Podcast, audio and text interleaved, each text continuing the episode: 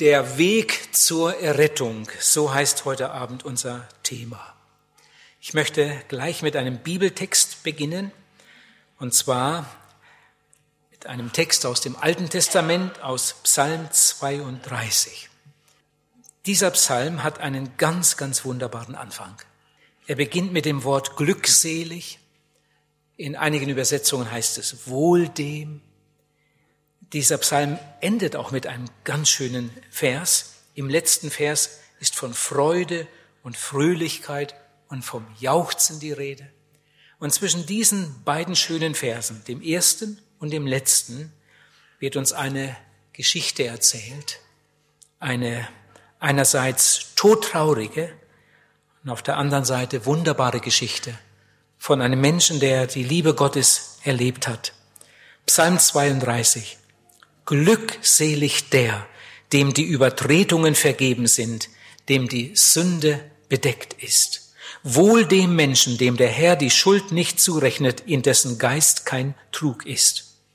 Denn als ich es verschweigen wollte, verschmachteten meine Gebeine durch mein tägliches Klagen, denn deine Hand war Tag und Nacht schwer auf mir, dass mein Lebenssaft vertrocknete, wie es im Sommer dürre wird. Darum bekannte ich dir meine Sünde und verbarg meine Schuld nicht. Ich sprach, ich will dem Herrn meine Übertretungen bekennen. Da vergabst du mir die Schuld meiner Sünde. Deshalb werden alle Heiligen zu dir beten zur rechten Zeit. Darum, wenn große Wasserfluten kommen, werden sie nicht an sie gelangen. Du bist mein Schirm, du wirst mich vor Angst behüten, dass ich errettet gar fröhlich rühmen kann. Ich will dich unterweisen und dir den Weg zeigen, den du gehen sollst. Ich will dich mit meinen Augen leiten. Seid nicht wie Rosse und Maultiere, die ohne Verstand sind, denen man Zaum und Gebiss anlegen muss, sonst kommen sie nicht zu dir. Der Gottlose hat viel Plage, wer aber auf den Herrn hofft, den wird die Güte umfangen. Freuet euch des Herrn und seid fröhlich, ihr Gerechten, und jubelt alle, die ihr auf richtigen Herzens seid. Also, dieser Psalm hat einen wunderbaren Anfang, dazwischen ein interessanter Erlebnisbericht und dann dieser abschließende wunderbare Vers. Ich habe das alles eben gerade gelesen. Äh, das Evangelium ist eine gute Botschaft. Das Wort Evangelium bedeutet ja auf Deutsch auch so viel wie gute Nachricht, frohe Botschaft. Und ich denke, es gibt eine, eine Freude, von der wir hier singen und erzählen. Es gibt eine Freude, die ist nicht von dieser Erde. Die besingt David hier. Es gibt eine Freude, die ist nicht abhängig von den Umständen und Verhältnissen. Es gibt eine Freude, die ist nicht abhängig von der Laune des Chefs oder der Kollegen. Sie ist nicht abhängig von der Höhe des Gehalts oder der Rente. Es gibt eine Freude, die ist nicht einmal abhängig vom Gesundheitszustand. Es gibt eine Freude, die ihren Grund und ihre Ursache ganz allein in der Liebe Gottes hat. Und darüber wollen wir in diesen Tagen nachdenken. Der Weg zur Errettung. Man könnte auch sagen, die Schritte zur Errettung. Es kann sein, dass jemand heute das erste Mal in einer solchen Veranstaltung ist. Für die möchte ich ein paar Sätze hier einschieben, damit Sie gleich so richtig den, den äh, Einstieg bekommen und äh, dann auch gut folgen können. Wir sind hier in einer Evangelisation. Eine Evangelisation ist eine christliche Veranstaltung. In einer Evangelisation spricht man hauptsächlich über Gott und über den Menschen. Und der Redner, egal wie er heißt und egal wie sein Thema heißt, der Redner ist bemüht, anhand der Bibel Gott so zu zeigen, wie er wirklich ist. Und die Bibel spricht sehr viel über den Menschen. Und der Redner ist bemüht, auch den Menschen so zu zeigen, wie er wirklich ist. Die Bibel spricht von einem heiligen Gott, die Bibel spricht von einem sündigen Menschen. Das Zweite war nicht immer so. Seit dem Sündenfall ist der Mensch von Gott getrennt. Zwischen dem heiligen Gott und dem sündigen Gott ist eine Scheidewand, sagt uns die Bibel. Die Bibel spricht viel über den Himmel, aber sie spricht auch genauso viel, fast noch mehr, über die Hölle. Die Bibel spricht viel über Rettung, und sie spricht auch viel über Verdammnis. Gottes größter Wunsch ist Rettung. Gott möchte, dass die Menschen, die vom Sündenfall her von Gott getrennt sind und durch ihre eigene Sünde immer weiter von Gott wegkommen, Gott möchte, dass diese sündigen, verlorenen Menschen gerettet werden. Und da äh, lädt er sie ein, äh, diesen Weg zur Errettung zu beschreiten, diese drei Schritte zu tun. Der erste Schritt heißt, und jetzt lade ich euch alle ein, einmal ganz, ganz gut mitzudenken. Der erste Schritt ist Sündenerkenntnis. Und das ist eine ganz große Gnade, wenn jemand dahin kommt, dass er einmal seinen verlorenen Zustand erkennt. Das ist eine ganz große Gnade. Der zweite Schritt heißt Sündenbekenntnis. Gott macht das Angebot und das ist ein ganz, ganz großartiges Angebot. Der Mensch darf kommen mit, mit all dem Verkehrten. Er darf kommen. Gott macht ihm das Angebot. Komm, bring mir das. Und der dritte Schritt, Sündenvergebung. Das ist Gottes größtes Geschenk. Also der erste Schritt, Sündenerkenntnis. Aber das dauert oft sehr, sehr lange, bis Menschen dahin kommen, dass sie ihren sündigen, verlorenen Zustand erkennen. Und manche wollen gar nicht darüber nachdenken und machen diese heilsnotwendige Erfahrung nie. Ich will einmal ein Erlebnis erzählen, eigentlich ein, ein trauriges Erlebnis. Ähm, bei uns in Celle, also ich wohne in der Nähe von Celle, in Celle hat das Schwarze Kreuz seinen Sitz das Schwarze Kreuz ist eine Missionsgesellschaft, die in Gefängnissen arbeitet. Und der Leiter vom Schwarzen Kreuz hat mich öfter eingeladen, im Gefängnis vor den Gefangenen zu predigen. Äh, das Gefängnis Celle ist sehr bekannt. Das ist zum Beispiel 80 Lebenslänge und viele lebenslängliche und viele, viele andere. Und ich habe da öfter gepredigt und auch Gespräche geführt. Und ich hatte einmal ein längeres Gespräch mit einem jungen Mann, der war so Mitte 20 dieser junge Mann, Mitte 20, hatte schon sieben Jahre im Gefängnis gesessen. Mit 18 Jahren ging das los. Und äh, raus und wieder rein, raus und wieder rein. Und nun war ich bei ihm und wir haben uns lange unterhalten. Ich hätte ihn so gern für Jesus gewonnen. Aber er war kurz vor der Entlassung und äh, er wollte ein neues Leben beginnen, aber nicht so, wie ich ihm das von der Bibel her äh, gern gezeigt hätte. Unsere Wege gingen auseinander. Dann vergingen einige Zeit und ich hatte eine Evangelisation. So, in der Mitte der Evangelisation kam eine Frau, Mitarbeiterin vom Schwarzen Kreuz, überbrachte mir einen Gruß von dem jungen Mann, den ich damals kennengelernt hatte. Und äh, ich wunderte mich, dass sie noch in Kontakt waren. Dann sagte sie mir, ja, der ist wieder im Gefängnis und er würde sich freuen, wenn Sie ihn besuchen würden. Das habe ich dann auch getan und dann saß ich wieder mit ihm zusammen. Natürlich ist dann immer einer vom Personal da, da und äh, beobachtet das und, äh, und ich sprach mit ihm, was ich eigentlich sagen wollte.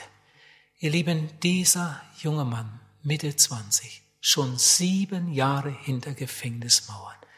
Diesmal hat er da gesessen und hat geheult wie ein Schlosshund. Ich weiß nicht, wie viele Jahre er wiederbekommen hatte. Ein ganz schlimmer Gewohnheitsverbrecher, was der alles auf dem Kerbholz hatte.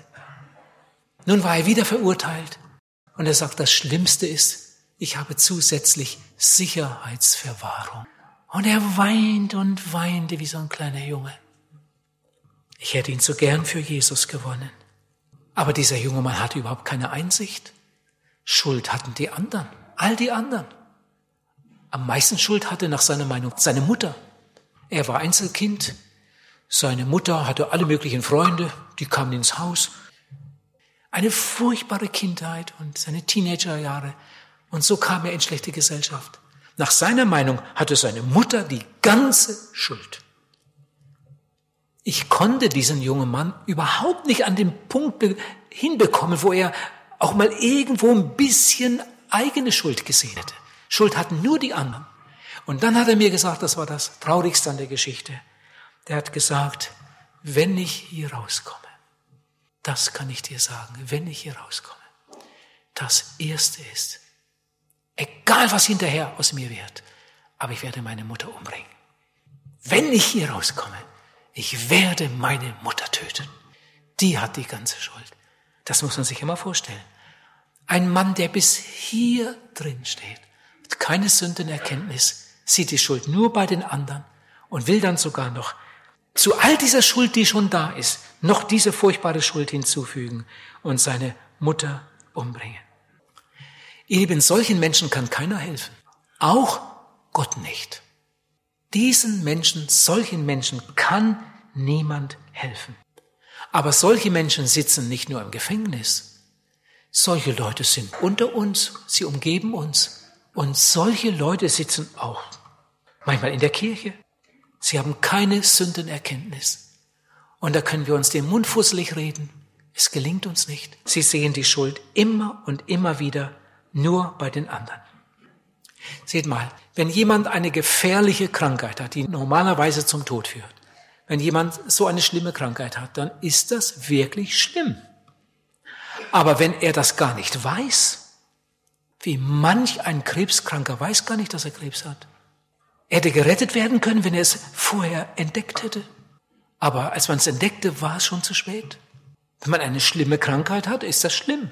Aber wenn man das gar nicht weiß, dann ist das noch schlimmer. Wenn jemand in Sünde lebt, ist das schlimm, wirklich schlimm. Aber wenn jemand das nicht einmal einsieht, dann ist das noch viel, viel schlimmer. Lieber Zuhörer, ich spreche jetzt einmal über die Folgen des Sündenfalls. Durch den Sündenfall sind wir alle von Gott getrennt, alle, alle ohne Ausnahme. Und dann kommen die eigenen Sünden noch dazu. Die Bibel sagt, du bist ein Sünder, du bist ein verlorener Sünder. Aber Gott liebt dich. Gott will dich retten. Du musst gerettet werden. Aber deine Errettung geschieht nicht automatisch. Es gibt Leute, die meinen, wenn sie getauft sind, dann sind sie Christen oder wenn sie konfirmiert sind oder gefirmt, wenn sie ihre Kirchensteuer bezahlen und gute Werke tun. Aber so geht das nicht. Die Bibel spricht über Errettung, aber die Bibel sagt auch, wie man dazu kommt. Und wir haben es gerade gehört. Es geht durch drei Stationen. Und das ist die einzige Möglichkeit, der einzige Weg. Ich sag's nochmal. Die erste Station heißt Sündenerkenntnis. Oder ich muss es anders betonen, Sündenerkenntnis. Die zweite Station Sündenbekenntnis. Und die dritte Station Sündenvergebung. Also es geht erstens um die richtige Diagnose. Es geht zweitens um die richtige Therapie. Und es geht drittens um die richtige Heilung. Ich erzähle euch noch ein Erlebnis. Das habe ich in der Schweiz gemacht. Ich muss etwas ausholen. Die Frau kam aus sogenanntem guten Hause und äh, verkehrte in dieser Gesellschaft, bekannte Leute, weit herum bekannt, Geschäftsleute. Sie war verheiratet. Es ging die ganze Zeit gut. Und dann fing der Mann an, mit anderen Frauen zu spielen hatte er da einen Kontakt und da einen. Die Frau kam dahinter und zuerst hat er geleugnet und dann nachher, na ja, das macht doch heute jeder, stell dich nicht so an und, und, und, und. Dann hat er wieder gewechselt und diese Frau hat unheimlich darunter gelitten. Und eines Tages hat die Frau sich gesagt, und jetzt werde ich meinem Mann beweisen, dass ich auch noch attraktiv bin. Was der kann, das kann ich auch. Und dann hat sie mit einem Mann angefangen, der eigentlich gar nicht zu ihr passte. Das war nur so eine Spielerei. Sie wollte ihrem Mann einmal beweisen, was du kannst, das kann ich auch. Ihr Mann sollte das wissen. Sie wollte ihm das erzählen, was sie da Schönes erlebt hat. Sie wollte ihn eifersüchtig machen. Und jetzt hör. Nur ein einziges Mal und sie wurde schwanger. Einer aus der Firma, ein Angestellter war es. Sie hatte mit ihrem Mann schon einige Monate keinen engeren Kontakt gehabt. Von ihrem Mann konnte das Kind nicht sein. Und nun vergingen die Wochen.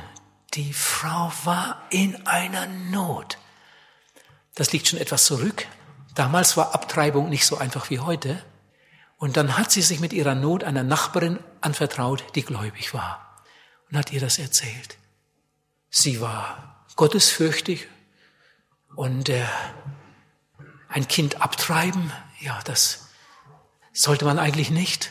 Und dann hat sie mit dieser gläubigen Nachbarin darüber gesprochen, hat gesagt, wenn ich das jetzt mache, wenn ich das Kind abtreiben lasse, in so einem Fall, hat der liebe Gott sicher Verständnis dafür. Und die gläubige Frau hat gesagt, das ist trotzdem Mord. Das ist trotzdem Mord. Ob das erwünscht war oder nicht erwünscht war. Ob das vom Mann ist oder von einem fremden Mann. Wenn du ein Kind abtreibst, das ist in jedem Fall Mord. Und dann hat die gläubige Frau gesagt, du, wir haben gerade so eine Veranstaltungsreihe. Sprich doch mal mit dem Pastor darüber. Vielleicht kann der dir einen besseren Rat geben oder dich beraten. Und dann kam die Frau mit zur Versammlung und hinterher kam sie dann auch zu mir und wollte nun von mir einen Rat haben. Dann hat sie mir auch diese ganze Geschichte da erzählt und sie wollte eigentlich, die wollte sich nicht bekehren, die wollte kein Gotteskind werden. Äh, das hatte sie überhaupt noch nicht richtig verstanden. Sie wollte eigentlich von mir hören, dass in diesem Fall eine Abtreibung äh, nicht so schlimm ist und der, der liebe Gott wird da ein Nachsehen haben, denn äh, wenn das alles rauskäme, das wäre ja auch furchtbar und, und, und. Das wollte sie eigentlich von mir wissen. Und als ich ihr jetzt dasselbe erzählte, was die gläubige Frau ihr gesagt hatte, es ist in jedem Fall Mord, da, da bekam die einen richtigen Schreikrampf, was da alles aus ihrem Mund kam und mich hat sie auch beschimpft. Sehen Sie denn das nicht? Begreifen Sie denn das nicht? Mein Mann hat die ganze Schuld. Mein Mann hat die ganze Schuld. Sie hatte nicht mal zehn Prozent, nicht mal fünf Prozent, sie hatte nicht mal ein Prozent. Sie hat überhaupt keine Schuld. Mein Mann hat die ganze Schuld. Und selbst wenn sie das Kind abtreiben lassen würde und angenommen es wäre sogar Mord, äh, dann hat sie es ja nur aus einer Not heraus gemacht. Aber ihr Mann hat doch die ganze Schuld. Ihr Lieben, solchen Menschen kann niemand helfen. Wirklich nicht. Die kannst du in der Seelsorge haben, mit denen kannst du stundenlang reden. Solchen Menschen kann niemand helfen. Solchen Menschen kann auch Gott nicht helfen. Mein Mann hat die ganze Schuld. Die Bibel sagt etwas ganz anderes. Ich lese mal ein paar Verse aus Römer Kapitel 3 von Vers 10 an.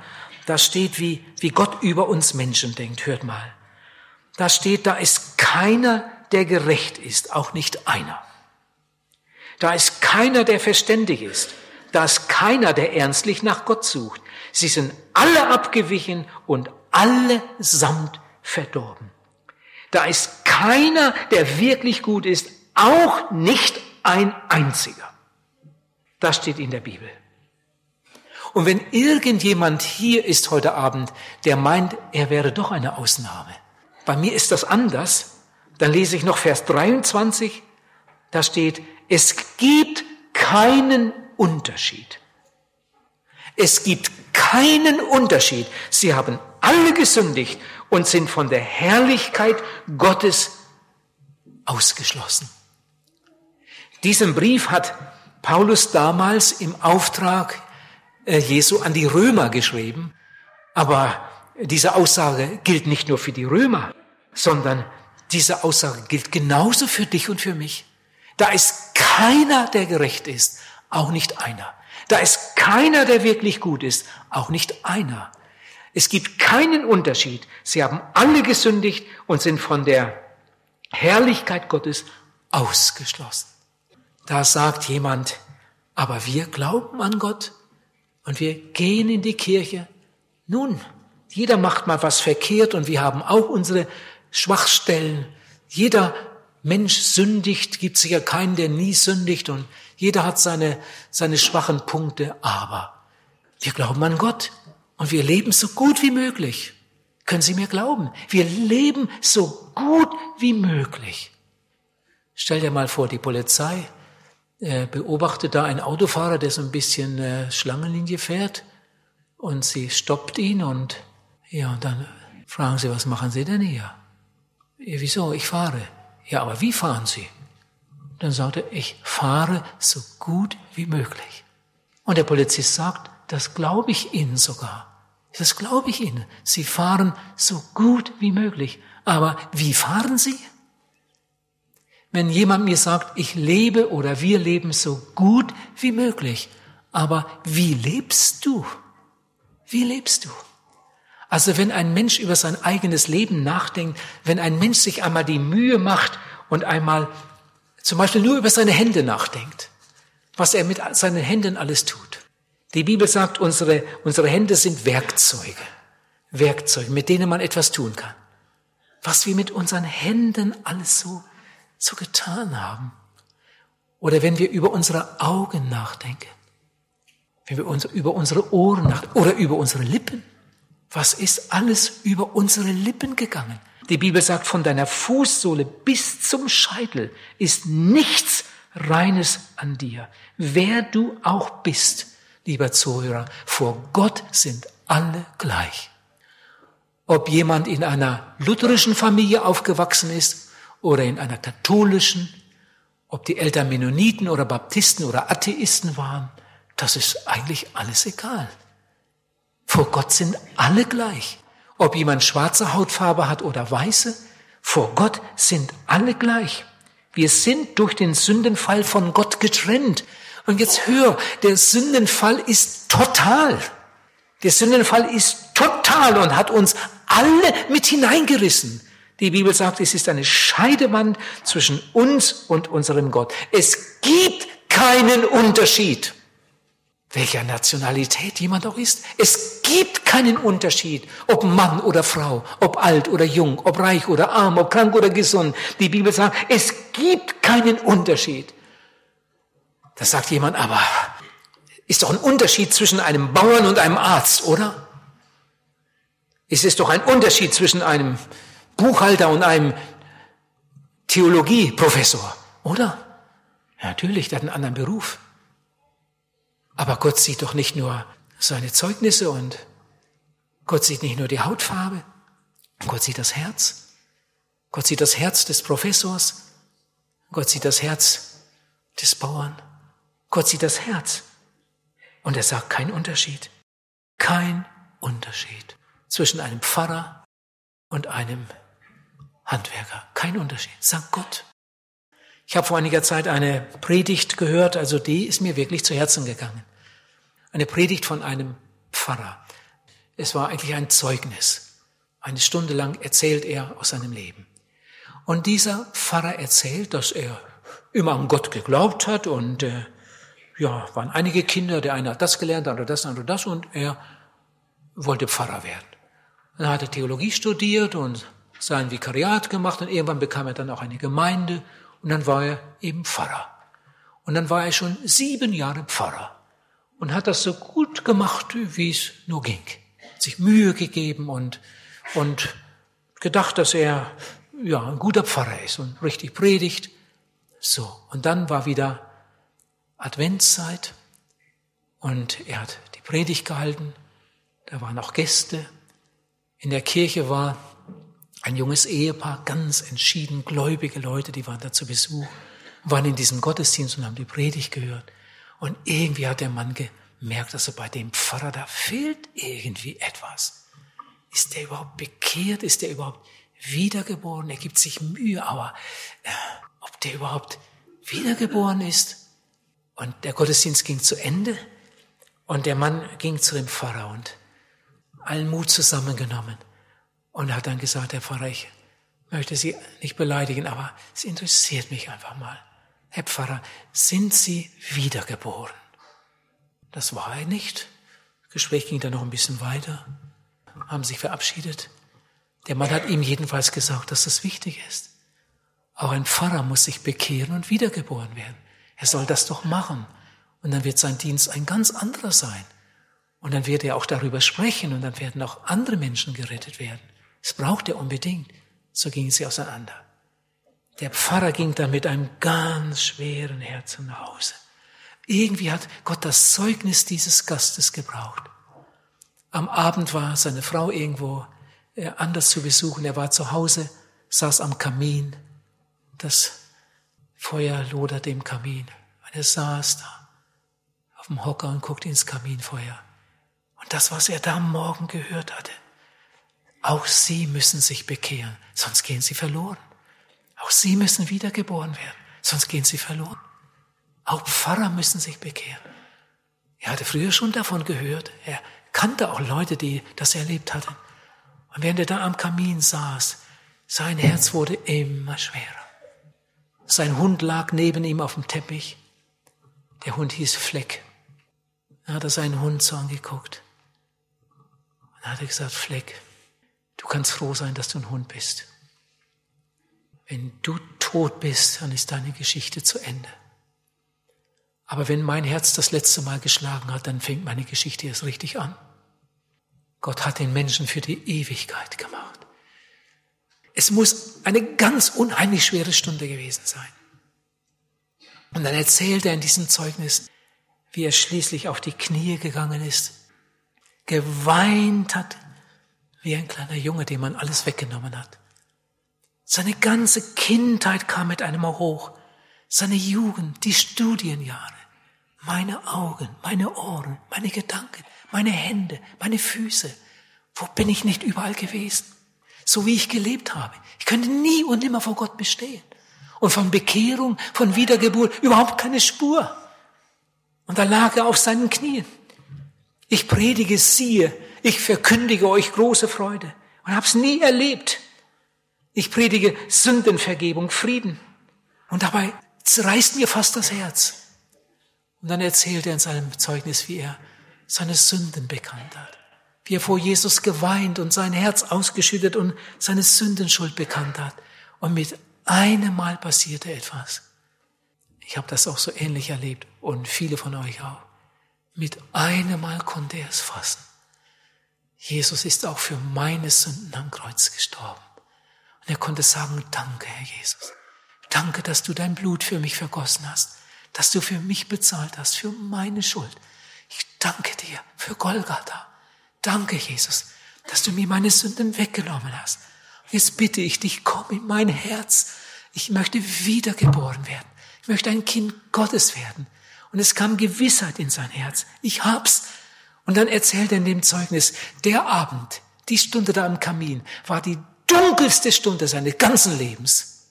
Auf der anderen Seite war der Abend mit dieser Stunde die schönste Stunde, die hellste Stunde seines ganzen Lebens. Pastor Kemner sagte einmal, in unserem Ende liegt Gottes Anfang. In unserem Ende liegt Gottes Anfang.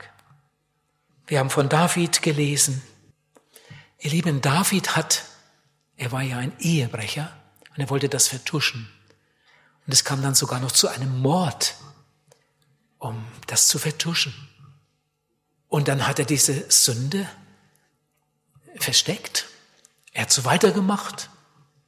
Und es hatte ja kein Mensch gesehen. Nur die Frau, mit der er im Ehebruch gelebt hatte, sonst wusste das keiner. Ein ganzes Jahr lang hat er das vertuscht. Aber, und das ist etwas Wunderbares, Gott hat zu David geredet. David war schließlich der König von Israel. Gott hatte große Pläne mit ihm. Und Gott hat zu seinem Herzen geredet, nächtelang. Während andere schliefen, hat David sich hin und her gewälzt und keinen Schlaf gefunden. Die besten Speisen wurden aufgetragen und David saß am, am Tisch und ihm schmeckte das Essen nicht. David bekam Probleme mit seiner Gesundheit. Er wurde richtig krank, richtig krank. Dass sein Lebenssaft verdorrte, sagt er da. Wahrscheinlich ging es ihm richtig schlecht nach einem Jahr. Aber das hatte Gott. Gott hat mit ihm geredet in den Nächten und immer wieder den Finger auf seine wunde Stelle gelegt. David, David. Und trotzdem hat David nicht aufgeräumt. Und dann hat Gott einen Boten gesandt, den Propheten Nathan. Das macht Gott ja oft so. Den Propheten Nathan. Und Nathan kam zu David und hat mit ihm geredet. Und dann hat Nathan den Finger auf seine Brust gelegt und gesagt, David, du bist der Mann. Du bist der Mann, nachdem er ihm vorher eine Geschichte erzählt hatte. Du bist der Mann. Und dann brach David zusammen, äußerlich und innerlich. Und dann tat David Buße. Ihr Lieben, so macht Gott das manchmal. Bei dem Pastor, den ich vorher erwähnte, war es irgendein Besucher in der Kirche, der ihn fragte, Herr Pfarrer, sind Sie wiedergeboren? Bei David war es Nathan. Und bei einem anderen ist es wieder irgendein anderer. Gott gebraucht fast immer Menschen um Menschen zu retten. Ich habe da mal was erlebt in Paraguay, habe da evangelisiert. Aber nicht 13 Abende, sondern neun Wochen. Neun Wochen. Und ich habe bis auf einen einzigen Abend in der Mitte jeden Tag gepredigt. Manchmal zweimal, manchmal sogar dreimal. Morgens in der Schule, nachmittags im Altenheim und abends in der großen Versammlung. Als die neun Wochen rum waren, da war ich aber halb tot. Aber wir haben wunderbare Sachen erlebt. Aber jetzt hört die eigentliche Geschichte. Da war ein Mann, ein Ehepaar, eine Familie, und diese Familie wurde eingeladen. Und der Mann ist auch mal gekommen, aber das war ihm alles zu heiß und das ging ihm alles zu weit und, und, und, und die haben ihn wieder eingeladen, aber er wollte nicht. Die haben ihn wieder eingeladen, aber er wollte nicht. Ja, die wollen mich ja nur bekehren. Man hat ihn wieder eingeladen, aber er wollte nicht. Die Evangelisation ging zu Ende und dann haben die Leute ihn wieder eingeladen. Er hat gesagt, die Evangelisation ist doch schon lange zu Ende. Ja, aber die Gemeinde ist immer noch da. Mensch, komm doch mal, komm in den Gottesdienst. Und dann war mal wieder ein Gastredner da. Interessante Themen, komm doch mal. Und wieder einer und wieder einer. Immer wieder wurde er eingeladen. Das hat ihn geärgert. Er hat zu seiner Frau gesagt, wir ziehen hier weg, wir gehen nach Kanada. Da gibt's sowieso bessere Möglichkeiten und, und, und, und. Und dann sind sie tatsächlich als Familie umgezogen nach Kanada. Und er ahnte gar nicht, dass in Kanada noch mehr Mennoniten sind als in Paraguay an der Arbeitsstelle, da und dort, Nachbarn links und rechts. Und die haben ihn eingeladen. Und dann sieht er den Einladungszettel und da steht drauf Wilhelm Pals. Derselbe, der da in Paraguay ihn geärgert hat. Aber er hat seiner Frau dann den Gefallen getan und ist einmal mitgegangen. Ihr Lieben, und Gott ist so gut. Gott hat die Gebete seiner Frau erhört. Und inzwischen beteten auch andere für diesen Mann. Und er kam zur Sündenerkenntnis in Kanada und übergab sein Leben Jesus. Sieh, in dem einen Fall ist es der Gast, der den Pfarrer fragt. Im anderen Fall ist es der Nathan, der den Finger auf die Brust Davids legt. Im anderen Fall ist es ein Arbeitskollege, der sagt, komm doch einmal mit. Komm doch einmal mit. Gott gebraucht immer wieder Menschen. Aber die Entscheidung musste der Pfarrer selbst treffen. Die Entscheidung musste David selbst treffen. Die Entscheidung musste dieser Mann, der aus Paraguay geflohen war, selbst treffen. Das konnte kein anderer ihn abnehmen. Es ist eine ganz, ganz große Gnade, wenn jemand das erlebt, was David hier sagt. David, David sagt, deine Hand war Tag und Nacht schwer auf mir. Ihr Lieben, ich habe schon, wer weiß wie oft, zig Male zu einem Menschen gesagt am Abend als wir uns verabschiedeten, ich wünsche dir eine schlaflose Nacht. Wie bitte? Sag, ja, das ist mir ernst. Also ich hoffe, dass du heute Nacht nicht zur Ruhe kommst. Du hast das alles gehört. Du weißt, ich bin verloren. Du weißt, ich sollte mich bekehren. Du stehst vor der Tür und trotzdem machst du es nicht. Hast du dir das wirklich gut überlegt? Jetzt willst du nach Hause gehen, ohne dich zu bekehren. Und du könntest das jetzt machen. Da habe ich in der Schweiz evangelisiert, im Zürcher Oberland. An einem Abend, das ergab sich einfach so. Äh, nach der Predigt stand ich da und äh, wollte zum Seelsorgerraum. Irgendwie ergab sich das so, dass ich da mit einem Mädchen plötzlich ins Gespräch kam. Und habe ich gefragt, waren Sie schon öfter hier? Und dann sagt sie, ich glaube, das erste Mal. Aber sagt sie, war spannend, war interessant. So habe ich das noch nie gehört. Und dann habe ich gefragt, ja und jetzt? Kommen Sie mit in den Seelsorgerraum? Nein. Sie, aber Sie haben das richtig gefunden, gut gefunden, interessant gefunden? Das, was ich gepredigt habe, steht in der Bibel. Sie sind nicht bekehrt. Ja, wenn Sie jetzt so nach Hause gehen und so weiterleben, Sie sind verloren für immer. Kommen Sie doch in den Seelsorgerraum. Bekehren Sie sich doch. Nein, das wollte sie auf keinen Fall. Nein, nein, sie wollte doch nicht fromm werden. Gut, ich musste ja weiter. Dann habe ich zu dem Mädchen gesagt, also ich wünsche Ihnen eine schlaflose Nacht. Nach dieser Predigt. Ich wünsche Ihnen eine schlaflose Nacht. Wie bitte? Sag ich ja, das ist mir ernst. Also wirklich, ich wünsche Ihnen eine schlaflose Nacht.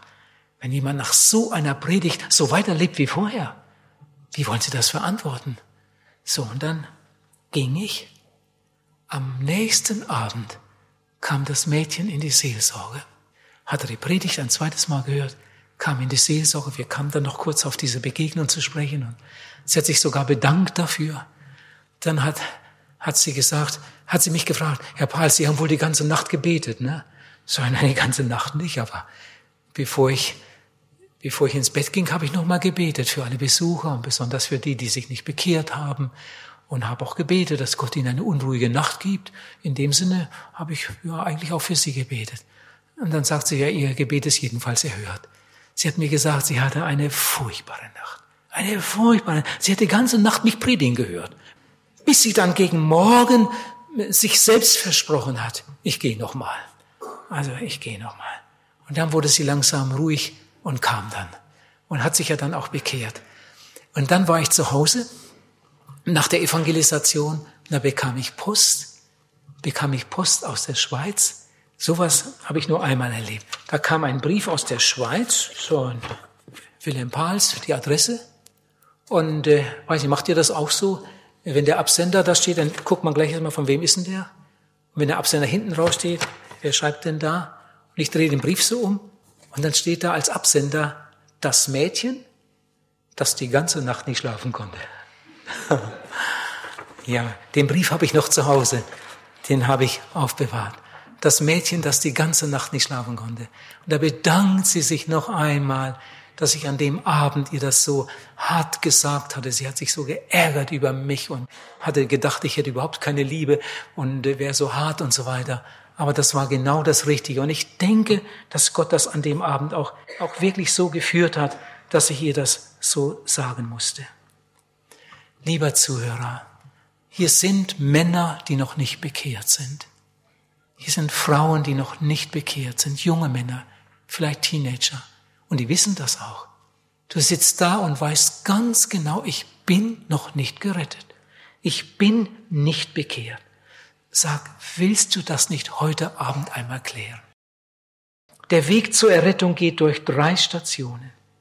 Die erste Station ist Sündenerkenntnis. Bitte sei doch heute Abend einmal ehrlich, gib doch das einmal zu. Ich bin nicht besser als andere Leute, ich bin ein Sünder, ich bin verloren, so wie ich bislang gelebt habe, könnte ich nie und nimmer vor Gott bestehen. Gib doch das einmal zu. Aber dann bleib nicht dabei stehen. Es muss dann weitergehen. Es muss zum zweiten Schritt kommen. Es ist schlimm, habe ich vorhin gesagt, wenn jemand eine gefährliche Krankheit hat. Aber es ist schlimmer, wenn er das nicht weiß. Es ist schlimm, wenn jemand in Sünde lebt. Aber es ist noch viel schlimmer, wenn er das nicht einsieht. Spurgeon hat einmal gesagt, wenn ein Mensch erst einmal seinen verlorenen Zustand eingesehen hat, ist er schon halb gerettet. Ein interessanter Satz. Wenn ein Mensch erst einmal seinen verlorenen, seinen verlorenen Zustand eingesehen hat, ist er schon halb gerettet. Ja, das ist die erste Station. Ich bin ein Sünder. Ich bin verloren. Aber, aber dann muss es weitergehen. Ein Ertrinkender, er schreit um Hilfe. Ein, ein Kranker ruft den Arzt. Was tat David? David ging zur zweiten Station und das musst du auch tun. David sagt, wir haben es ja gerade gelesen, da bekannte ich dem Herrn meine Sünde. Die zweite Station, Sündenbekenntnis. Ich habe vorhin gesagt, das ist ein ganz, ganz großes Angebot Gottes. Darum bekannte ich dir meine Sünde. Tu das doch auch. Ob mit Tränen oder ohne Tränen. Aber, aber tu es. Für manch einen Kranken ist das eine ganz gewaltige Wohltat, wenn er bei einem Arzt sitzen und einfach sein Herz ausschütten kann. Lieber Zuhörer, die Wohltat, die Jesus dir heute Abend erweist, wenn du dein Herz vor ihm ausschüttet, ist auf einer ganz anderen höheren Ebene. Da bekannte ich dir meine Sünde. Für viele, viele Menschen war das die größte Stunde ihres Lebens, als sie einmal ihr Herz vor Jesus ausgeschüttet haben und Jesus das weggenommen hat. Äh, ich denke gerade an ein anderes Zeugnis, das ich woanders gehört habe. Da stand auch ein, ein junger Mann vor der Gemeinde, etwas jünger als der Sprecher vorhin. Und äh, ich erinnere mich noch so daran, dass er sagte, als er sich bekehrt hat, da war es ihm, er hatte ein ganz schlimmes Leben geführt, da war es ihm, als ob er vor einem Mülleimer stand. Und er hat seine ganze Vergangenheit da reingeworfen. Seine Kindheit, seine Jugend, sein ganzes Leben, die verkehrten Worte und Gedanken und Handlungen, hat da immer reingeworfen. Und plötzlich hat er gemerkt, ich kann mich ja gar nicht an alles erinnern. Und dann hat er gesagt, Herr Jesus, jetzt werfe ich auch das noch da rein, woran ich mich gar nicht mehr erinnern kann. Jetzt werfe ich auch das noch da rein, was ich vergessen habe. Herr Jesus, nimm alles, nimm alles. Es war ihm als, als hätte er alles in einen Mülleimer geworfen. Und dann kam Jesus und hat den Deckel draufgelegt und hat gesagt, es ist vollbracht. Ich will nie mehr daran denken. Und eine große Freude kam in sein Herz. Ihr Lieben, das hat David damals erlebt. Es hat damals David so ähnlich erlebt, wie, wie dieser junge Mann das da gesagt hat. Jesus sagt, es ist vollbracht. Ich will nie mehr daran denken. Jesus macht alles neu. Jesus macht aus dir einen ganz neuen Menschen. Hört mal folgende Geschichte, eine wahre Geschichte. In äh, England, in London, gibt es einen Park, äh, den, den Hyde Park. Und der ist besonders dafür bekannt, weil da so viele Leute Reden halten. Das ist da erlaubt. Da steht jemand auf einer Bierkiste und redet. Irgendein, da kann ein Kommunist reden und da kann ein, ein äh, Moslem reden, da kann ein Christ reden, da kann irgendeiner von einer Partei reden und, und manche schreien so, dass man den anderen nicht hören kann. So. Und da war ein Kommunist. Und den Satz habe ich mir aufgeschrieben. Der Kommunist, der zeigt, der Redner, der zeigte auf einen ganz zerlumpten Mann, der auf der Straße lebte, äh, der da stand und, und zuhörte. Und dann sagt er zu den Leuten, die da standen, ein Stück weiter stand ein Christ auf seiner Kiste und, und hielt seine Rede. Und, und nun hat der Kommunist gesagt, äh, der Kommunismus kann diesen Mann, also er zeigte auf diesen zerlumpten Mann da, äh, der Kommunismus kann diesen Mann in einen neuen Anzug stecken. Gewaltig, oder? Der läuft da in Lumpen rum. Wählt doch alle die kommunistische Partei, dann kommen wunderbare Zeiten. Der Kommunismus kann diesen Mann in einen neuen Anzug stecken. Ah. Und dann hat der Christ wieder losgelegt, der da auf seiner Kiste stand. Und er hat gesagt, Sie haben recht. Sie haben recht. Der Kommunismus und auch der Kapitalismus können diesen Mann in einen neuen Anzug stecken. Sie haben recht. Aber Jesus kann in diesen Anzug einen neuen Menschen stecken. Habt ihr das verstanden? Ihr Lieben, das ist etwas ganz, ganz anderes. Was nützt denn das, wenn dieser äh, Mann einen neuen Anzug kriegt? Das sieht ja nächste Woche wieder genauso aus. Aber wenn du in diesen kaputten Anzug oder zerlumpten Anzug einen neuen Menschen hineinsteckst, der Sündenvergebung hat, der die Liebe Gottes erfahren hat, der anfängt anders zu denken und zu reden und zu handeln, dann hat er auch bald einen neuen Anzug. Aber in dem Anzug ist ein neuer Mensch. Das ist Jesus. Jesus sagt, ich mache alles neu. Damit sind wir bei der, bei der dritten Station. Noch ein paar Gedanken dazu. David sagt, voller Freude, da vergabst du mir die Schuld meiner Sünde. Was für eine Gewissheit spricht aus diesem Satz. Ihr Lieben, das ist Gewissheit. Wir sprechen von Heilsgewissheit. David hatte Angst vor dem Tod. Und dann, dann dichtet er Psalm 16 und schreibt, Darum ist mein Herz fröhlich und meine Zunge frohlockt. Auch mein Leib wird ruhen in Hoffnung, denn du wirst nicht zugeben, dass äh, der Tode die Verwes äh, in der Verwesung bleibe. Dann sagt David, der Angst hatte vor der Zukunft und vor dem Gericht, der freut sich über den Tag des Herrn. Das sind die Folgen der Vergebung. Tiefer Friede, echte Freude, große Gewissheit, Heilsgewissheit. Hatte ich eine Evangelisation, eine Frau saß in der Versammlung, paar Mal und sie wollte sich bekehren. Sie saß da mit ihrem, mit ihrer Verstärkung an den Ohren und äh, also sie hat die Botschaft mitgekriegt. Aber nachher kam ihre Tochter und fragte, ob ich nicht zu ihnen kommen könnte ins Haus. da im Seelsorgerraum, das wird schwierig mit der Mutter, die versteht nicht mehr, äh, hört nicht mehr gut, ob ich nicht zu ihnen kommen könnte. Am nächsten Nachmittag bin ich dorthin gefahren und dann habe ich mit der Mutter gesprochen, ihr das alles erklärt. Und ich merkte, diese Frau hat Sündenerkenntnis. Die hat Sündenerkenntnis. Das tut ihr so leid. Und sie möchte ihre Sünden loswerden. Und dann habe ich gedacht, wenn wir uns jetzt hier hinknien, hier an der Couch, das wird gut sein. Das wird für die Frau noch besonders eindrücklich sein.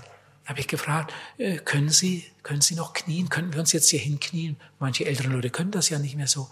Da sagt, ja, ja, ja, kann. Dann Tisch ein bisschen beiseite, dann knieten wir da an der Couch. Dann haben wir gebetet. Ich habe ihr dann noch ein Gebet vorgesagt, sie hat es mir nachgesprochen. Dann hat sie allein Jesus gedankt. Und als wir dann aufstanden von den Knien, da sah ich mit einmal eine andere Frau. Die hatte irgendwie mit einmal ein anderes Aussehen. Das ist nicht immer so. Aber in dem Fall war das so. Die hat mich mit einem Mal irgendwie so ganz anders angesehen. Und dann sagt sie, wenn ich sterbe, braucht keiner weinen. Wenn ich sterbe, braucht keiner weinen. Jetzt weiß ich, wo ich hingehe. Bin dann nachher zu ihren Angehörigen, habe ihnen das erzählt, also der Tochter und, und der Familie. Was die Mutter da erlebt hat, das war so gewaltig. Diese Gewissheit, wenn ich sterbe, braucht keiner weinen. Sie wusste, meine Sünden sind vergeben. Ich bin gerettet. Ich bin ein Gotteskind. Jetzt gehöre ich Jesus. Jetzt ist alles klar. Jetzt muss ich keine Angst mehr haben vor dem Älterwerden oder vor dem Sterben. Ich bin gerettet. Mein Name steht im Buch des Lebens. Ihr Lieben, und diese Gewissheit möchte Jesus uns allen geben. Was wäre wohl aus David geworden, wenn er diese Entscheidung nicht getroffen hätte? Das steht am Ende des Psalms. Seid nicht wie Rosse. Mit Zaum und Gebiss musst du brechen ihren Trotz, sonst kommen sie nicht zu dir. Ich weiß, Tiere kann man dressieren, Tiere kann man zu mancherlei Dingen zwingen, aber von uns erwartet Gott eine freiwillige Entscheidung. Gott dressiert uns nicht. Gott zwingt uns nicht. Gott erwartet von uns eine Entscheidung. Petrus bittet sogar die Unbekehrten. Er bittet sie sogar, muss man sich mal vorstellen. Dieser große Petrus, der größte Apostel. Er bittet, lasst euch erretten. Paulus bittet, lasst euch versöhnen mit Gott. Und Jesus sagt, komm, komm. Ihr lieben Zuhörer, die ihr noch nicht bekehrt seid, ihr wisst es ja. Also wer noch nicht bekehrt ist hier im Raum, der weiß das auch. Ich bin noch nicht bekehrt. Sag, wie willst du mit diesem Abend umgehen? Wie willst du diesen Abend verarbeiten und, und was willst du für dich daraus mitnehmen? Ihr Lieben, die ihr noch nicht bekehrt seid, bitte, bitte tut es heute. Bitte tut es heute Abend. Komm in den Seelsorgeraum. Lass uns noch ein paar Sätze miteinander reden und zusammen beten. Und dieser Abend wird der größte Abend deines Lebens. Ihr Jungen und Älteren und ganz besonders die alten Leute. Vielleicht hast du nur noch ein paar Wochen zu leben und du weißt genau, ich bin noch gar nicht gerettet. Bitte mach das heute Abend. Aber ihr jungen Leute, bitte macht es auch. Neulich habe ich irgendwo evangelisiert. Da haben junge Leute eine sehr missionarische Jugendarbeit. Sie haben immer wieder auch Fremde eingeladen. Und zwei junge Männer waren besonders eifrig beim Einladen.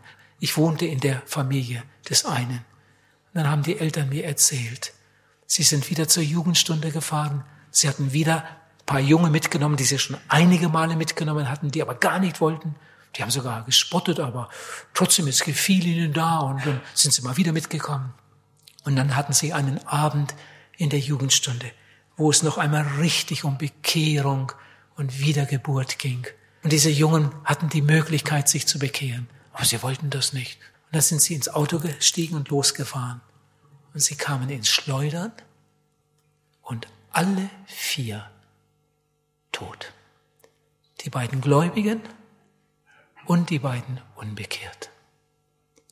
Natürlich war das für die Familien der gläubigen Jungs auch ganz, ganz schrecklich.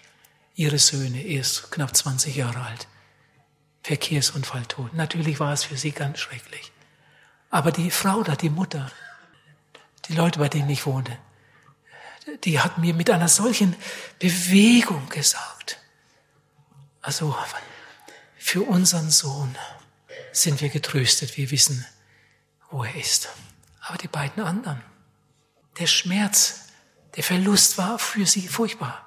Aber die beiden anderen haben sie fast mehr bewegt als der eigene Sohn. Die haben so viel gehört. Und jetzt sind sie in der Ewigkeit unbekehrt. Ihr Lieben, wir dürfen nicht mal so tun, als hätten die Alten nicht mehr viel Zeit.